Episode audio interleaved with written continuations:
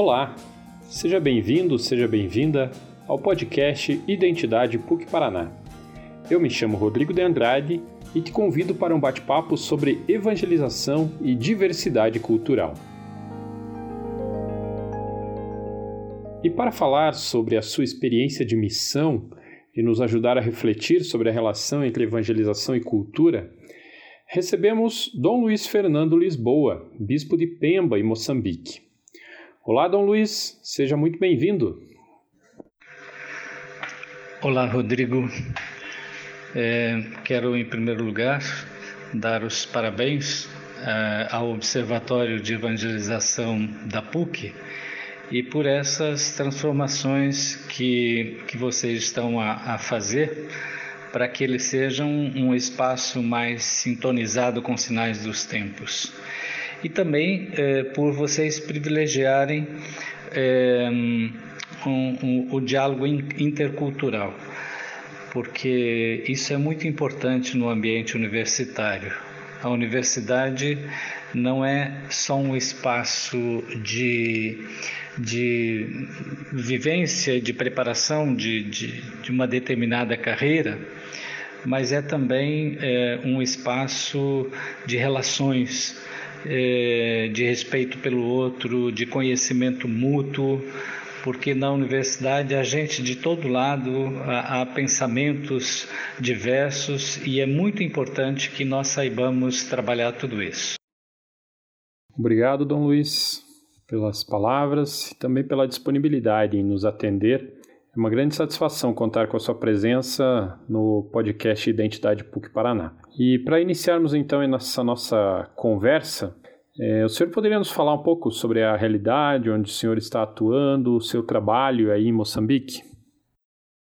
Eu vim para Moçambique como missionário no início de 2001 Sempre foi meu sonho, desde a juventude, ser missionário na África.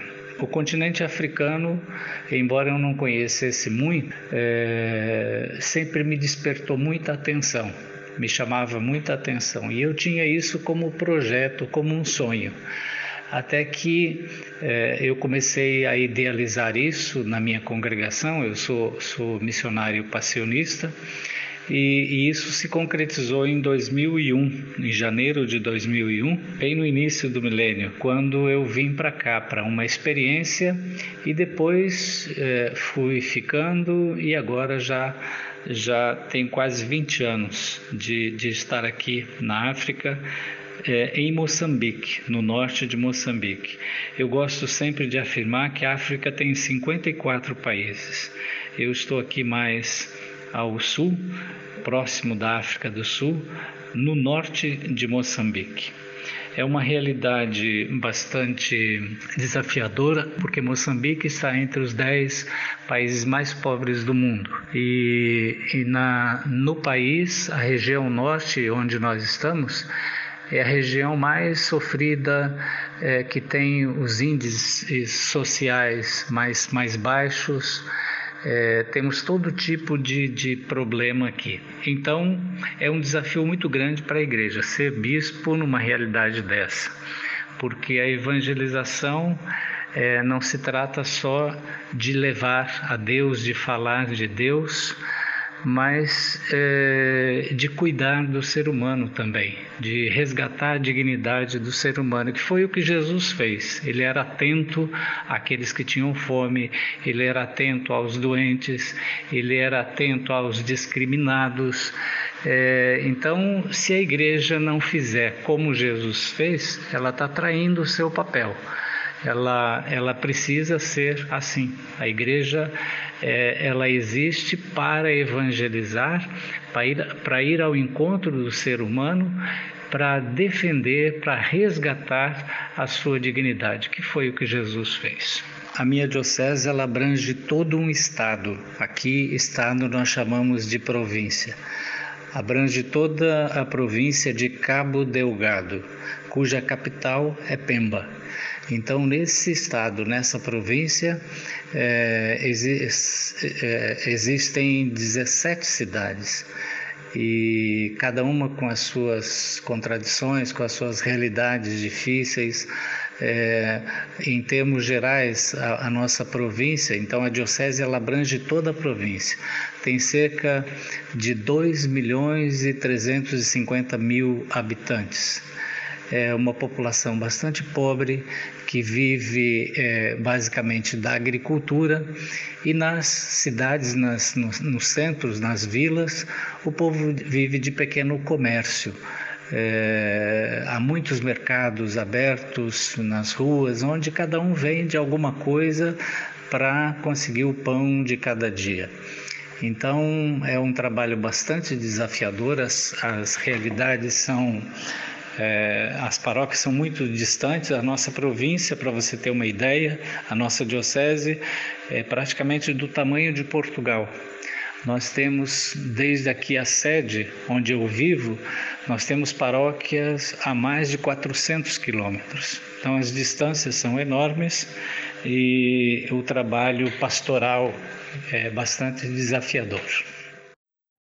Dom Luiz, e se tratando de um território tão extenso como o senhor falou, com 17 cidades, contextos rurais e urbanos, logicamente estamos falando de uma realidade multicultural, e o Papa Francisco, na exortação apostólica Evangelii Gaudium, afirma que o cristianismo não é monocultural, ele está aberto a diversas culturas e ali semeia a boa nova. Na sua visão e a partir dessa sua experiência em Cabo Delgado, o que significa isso na, na prática pastoral?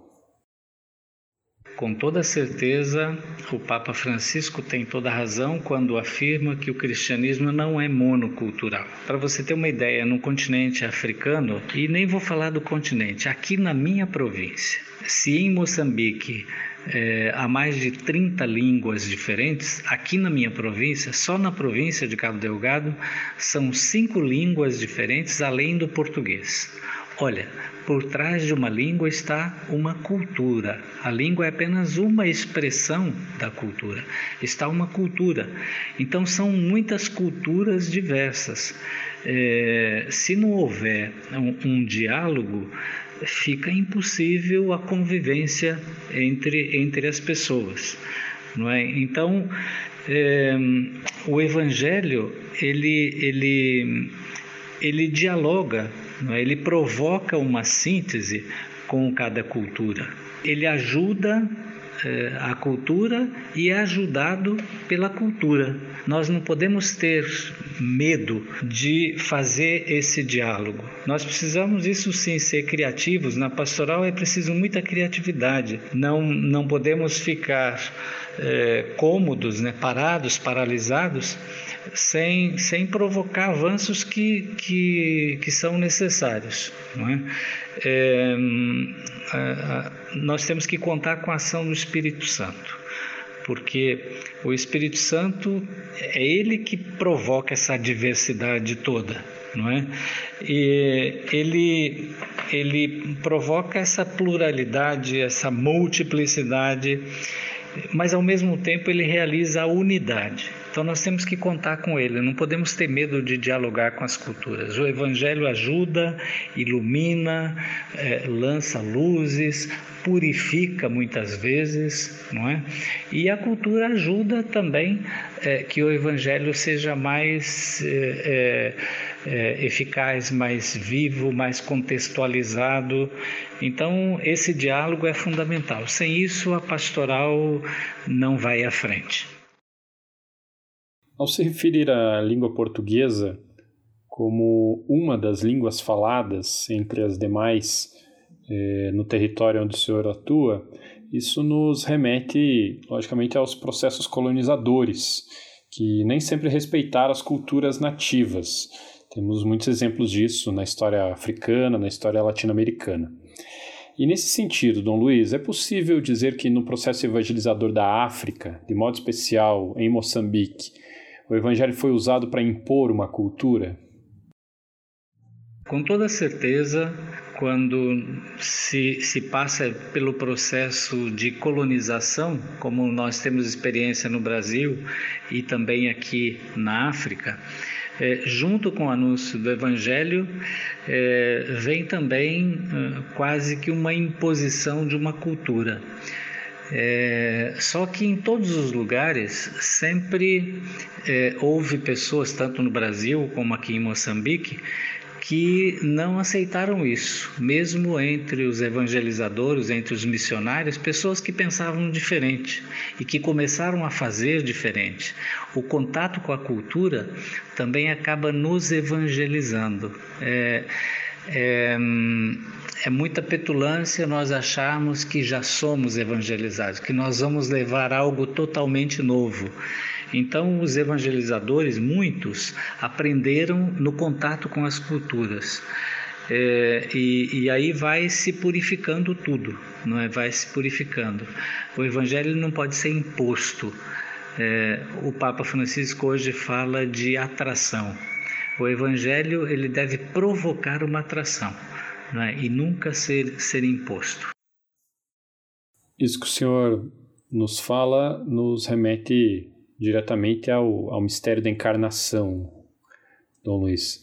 É, o mistério da encarnação, que é um dogma distintivo da fé cristã, segundo o catecismo da Igreja Católica, e parte exatamente da lógica de um Deus que se propõe, não, não se impõe. Né? Um Deus que escolhe nascer no meio de nós é, e não e não irromper de modo agressivo em nosso meio. E essa encarnação é um processo de enculturação, Deus que entra no mundo, num espaço, numa cultura. E sobre isso eu pergunto para o senhor como vivenciar esse processo de enculturação e de encarnação no cristianismo de hoje, no qual convivemos com extremos de todos os tipos, especialmente políticos, ideológicos, religiosos. Sim, o cristianismo é sim um processo de encarnação. E não é fácil a encarnação, assim como foi difícil para a família de Nazaré todo o processo que eles viveram de desprezo, de falta de espaço, de fuga, de defesa da vida. É, isso continua e se repete. Então, aqui vale aquela, aquela máxima da Sagrada Escritura é, quando Deus fala para Moisés: é, tire as sandálias, que aqui é um lugar sagrado. Todas as vezes que nós vamos ao encontro de uma cultura, nós temos que tirar as sandálias. Nós não podemos querer impor nada, nós não podemos querer transportar. Nós temos que é, tirar as sandálias e dar um tempo para conhecer, para aprender, para ouvir muito, é, para estar aberto para o diálogo. É, e não é possível diálogo quando há uma posição de superioridade. Então, é, o diálogo deve acontecer entre iguais, cada um tem oportunidade de falar, é, o direito de falar e também tem a obrigação de ouvir. Então, é, penso que a encarnação ela é difícil, mas ela é possível, desde que haja esse respeito mútuo não é, de, quem, de quem chega, de quem acolhe. Né? É, e eu te digo que, é, embora o mundo seja é, uma aldeia, como se diz, não é? Não é fácil, não é nada fácil. Quem disser que é, ou é santo ou está a mentir. Não é fácil o diálogo com outra cultura, não é fácil evangelizar ou ser um evangelizador num lugar que não é o seu, num lugar onde você é hóspede, num lugar onde é, é, preciso tirar as sandálias. Isso é um desafio muito grande para a evangelização, muito grande. E eu não falo só fora do país, não em todos os lugares, é, de, um, de um estado para o outro, de uma província para outra, de uma cidade para outra, de uma paróquia para outra, é sempre nós estarmos atentos a isso, não é? é de, de chegarmos é, e de fazer aquela experiência que que Jesus fez logo ao chegar no mundo, não é? sendo hóspede, entrando numa cultura é, e já sendo discriminado, já tendo que é, fugir, de se esconder, não é? é e, e aproveito para dizer e para lembrar que o primeiro passeio não foi bem um passeio, foi uma fuga que Jesus fez foi para a África quando eles vieram é, ao Egito. Então, sem essa disposição de tirar as sandálias, de ouvir, de dar tempo, de ter paciência, não é possível que essa encarnação se dê é, de fato. Nós vivemos é, hoje em dia no mundo da intolerância. Há um, quase que uma doença generalizada. É, muitas pessoas se julgam donas da verdade quem não pensa como eu está fora. É, aí achamos todos os tipos de adjetivos para julgar e para é, qualificar essa pessoa. É, isso é muito triste. É, hoje, as posições divergentes, as ideologias, é, as posições políticas tem é, provocado muita divisão entre as pessoas, é, falta é, de caridade, falta de respeito, é, falta de, é, de, de, solidariedade, é, e isso não é nada bom.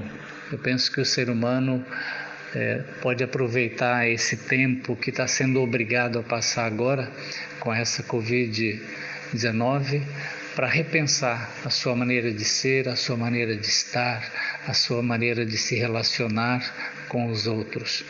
É, o, o, Papa Francisco fala muito isso da indiferença, é, então é, isso provoca é, quando nós somos indiferentes, provoca situações aberrantes, né?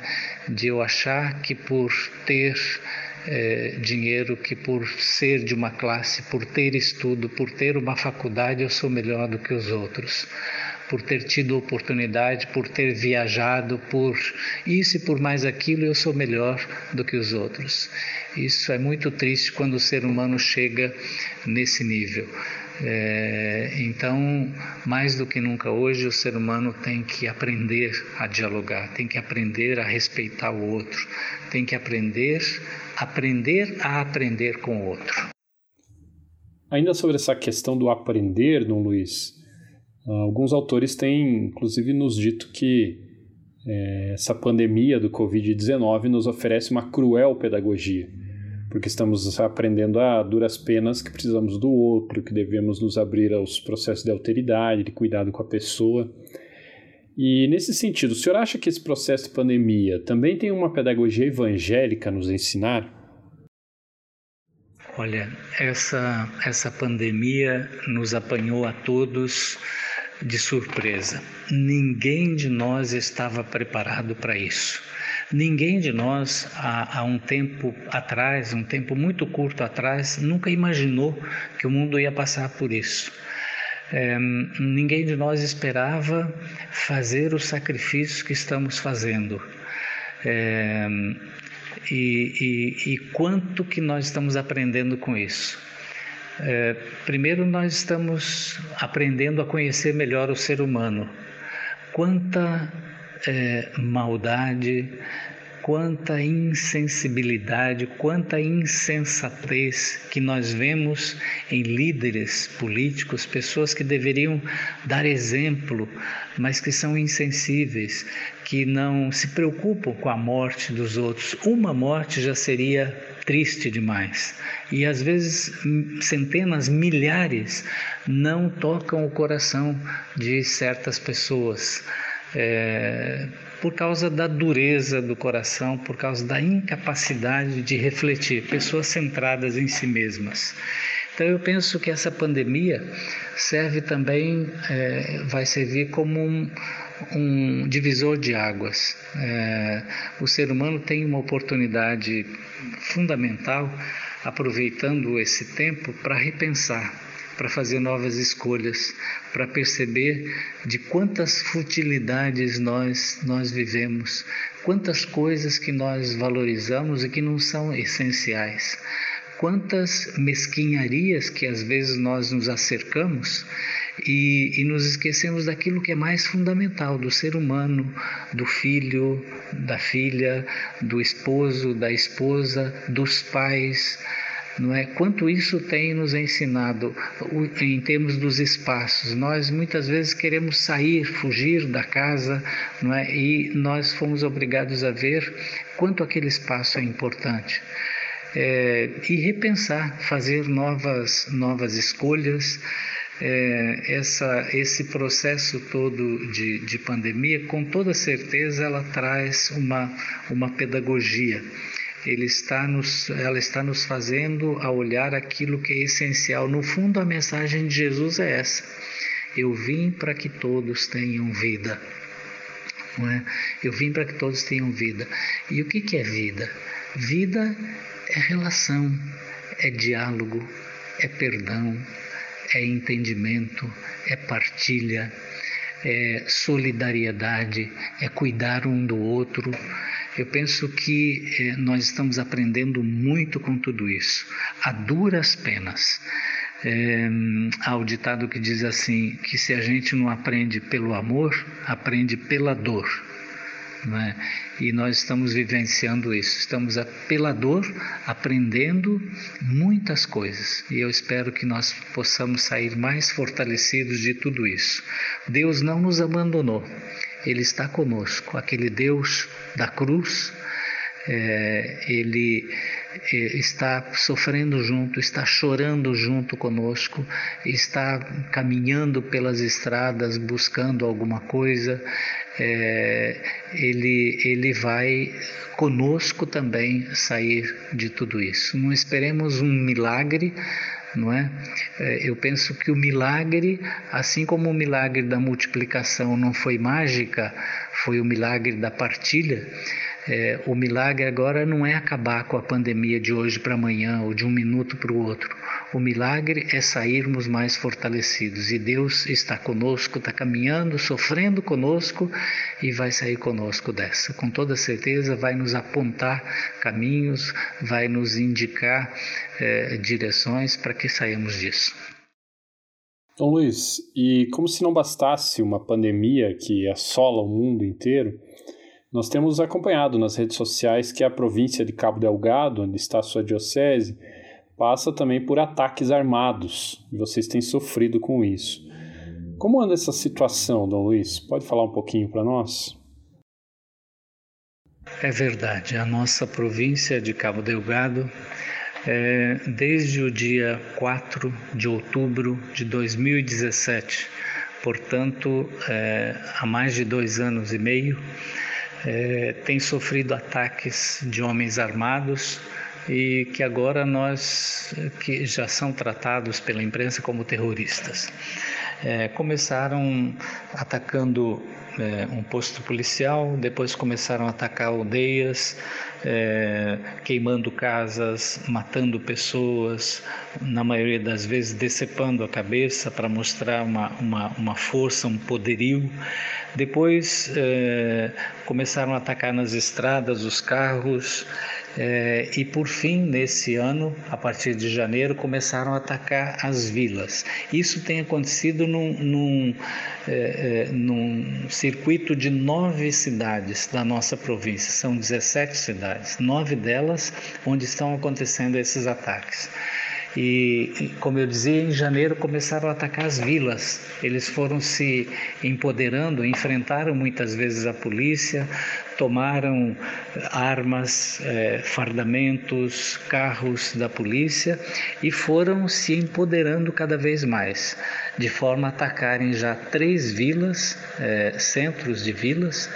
E isso provocou na nossa província um deslocamento absurdo. Nós temos é, mais de 200 mil deslocados dentro da província. É, não só aqui a nossa capital, Pemba, mas os outros distritos, fora desses nove, é, receberam, recebemos milhares de pessoas. Então, cada família está hospedando mais outra família. Uma família que já tinha 5, 6, 7 membros, agora tem 15, 16, 20 membros. É, então, isso tem criado um, uma crise humanitária em toda a nossa província. É, ultimamente, no distrito de Muidumbi, na Semana Santa, eles atacaram sete aldeias daquele, daquela cidade de Muidumbi e só de uma vez mataram 52 jovens, que nós temos considerados mártires de Chitashi, que é a aldeia chamada Chitashi. É, então isso de, é, deixa-nos muito tristes porque causa uma insegurança, uma instabilidade, um medo generalizado na nossa província. A igreja tem atuado desde o início desses ataques no socorro às vítimas, no amparo das famílias, não só com alimentação, com roupa, é, tentativa de, de eh, providenciar alguma moradia para aqueles mais necessitados. É, temos trabalhado muito nesse sentido. E, e esses, esses ataques, agora a, a, a, polícia, as forças de defesa e segurança estão agindo com mais força. Então tem sido uma matança. É, nós já temos com toda certeza mais de mil mortos nessa guerra absurda. É, muita gente da população das aldeias, mas também muitos soldados morreram e, e também muitos insurgentes que a gente chamava de, desses é, terroristas, muitos, muitos, muitos já morreram. Então, nós estamos passando por essa situação agora. É, nós tivemos há um ano atrás, é, em, mais precisamente dia 25 de abril de 2019, o ciclone Kenneth, que, que é, fez um estrago muito grande aqui na, nossa província. Milhares de pessoas perderam casas, tiveram que ser evacuadas, é, muitas pessoas perderam a vida. Então, juntando os ataques, juntando é, o ciclone Kennedy, que ainda as pessoas estão por aí buscando onde ficar. É, nós temos aqui também a malária, que é a primeira causa de morte em Moçambique na África como um todo. Nós temos agora, nesse momento, surto de cólera em vários lugares, porque há aglomeração de pessoas, não há muita higiene, então tudo isso provoca. A nossa província tem passado por um, por um sofrimento muito grande. E agora, para coroar, infelizmente, tudo isso, o, é, o coronavírus, que nós é, estamos tentando lidar com isso, mas com muita dificuldade. O governo propôs um, um, certo confinamento, o estado de emergência, agora prorrogou por mais um mês, mas isso é muito difícil aqui. As pessoas precisam sair de casa para buscar o pão de cada dia. O governo uh, é muito pobre, o Estado é muito pobre, não tem como bancar algum salário, um subsídio para, para os mais pobres. Então, isso vem ainda complicar muito mais a nossa situação. É, enfrentar uma, uma pandemia em meio à guerra torna tudo ainda mais difícil, né? E, bom, esperamos que essa situação se resolva o quanto antes tanto a doença como, como a guerra. E conte com o nosso apoio da nossa universidade naquilo que estiver ao nosso alcance, Dom Luiz. E para finalizar esse nosso bate-papo, é, sabemos que o senhor é um ex-estudante, um egresso da, da PUC do Paraná, e gostaria de pedir ao senhor que pudesse deixar então uma mensagem aos nossos professores, colaboradores, estudantes nesse tempo que precisamos fortalecer a nossa esperança? Sou sim um estudante, um ex-estudante da PUC Paraná, com muito orgulho. Eh, esse orgulho me fez voltar aí é, já muitas vezes e também pedir apoio, pedir ajuda. De fato, nós temos um, um entendimento, uma parceria da PUC do Paraná com a Universidade Católica aqui de Moçambique já temos experiência de gente nossa que foi estudar para ir com bolsa e, e, temos também um doutoramento na área de humanidades que a, a PUC do Paraná nos ajuda aqui na Universidade Católica, um doutorado, um doutoramento, aqui falo doutoramento, que está chegando quase ao fim e que está formando um número grande de, de pessoas nossas aqui, moçambicanos e moçambicanas, é, e essa parceria tem sido uma riqueza muito grande para ambos os lados. Então eu agradeço a todos os, os professores, a, a, a, ao irmão Rogério, ao magnífico reitor, é, aos professores da área de filosofia, teologia, que, que nos apoiam nessa, nessa parceria. É, eu gostaria de deixar uma, uma mensagem para, para os alunos, os professores, colaboradores, estudantes, para a PUC em geral, é, que nesse tempo, mais do que nunca, nós precisamos de tolerância, né? de tolerância, respeito às diferenças, é, nós temos que ser pessoas abertas para o diálogo. A universidade deve primar por isso, pelo diálogo. É, devemos valorizar o outro. Devemos entender que nós somos instrumentos de Deus para transformar o mundo. Essa história de ficar achando que vai cair tudo do céu, isso é conversa fiada, não é? Deus conta conosco, Deus age na história através de nós. Então é preciso que cada um assuma as suas responsabilidades para ajudar a mudar, transformar o mundo. E Deus vai caminhando conosco na nossa história, vai nos ajudando, vai apontando o caminho, vai nos fortalecendo para que nós eh, possamos fortalecer a nossa esperança. E mas a esperança deve ser ativa. Enquanto esperamos, trabalhamos, construímos caminho, fazemos caminho ao caminhar. Então, um grande abraço a todos. É, é, que Deus abençoe a cada um, que Deus abençoe a cada uma. Somos todos irmãos, estamos juntos. Amém. Obrigado, Dom Luiz. Obrigado por ter aceitado o nosso convite e contribuído de modo tão especial para a nossa reflexão sobre evangelização e diversidade cultural. Receba as nossas saudações e, por favor, transmita a todo o povo da sua diocese, Diocese de Pemba, o nosso caloroso abraço. Obrigado. E agradeço também a você que nos acompanhou em mais um podcast da entidade PUC Paraná. Continue a nos acompanhar nas principais plataformas de podcast e também nas redes sociais. Estamos no Facebook e no Instagram como Identidade PUC PR. Segue a gente por lá e deixe seu recado. Obrigado, Ricardo. Obrigado, Mauro, responsáveis pela sonoplastia. Obrigado a toda a equipe da Diretoria de Identidade da PUC Paraná.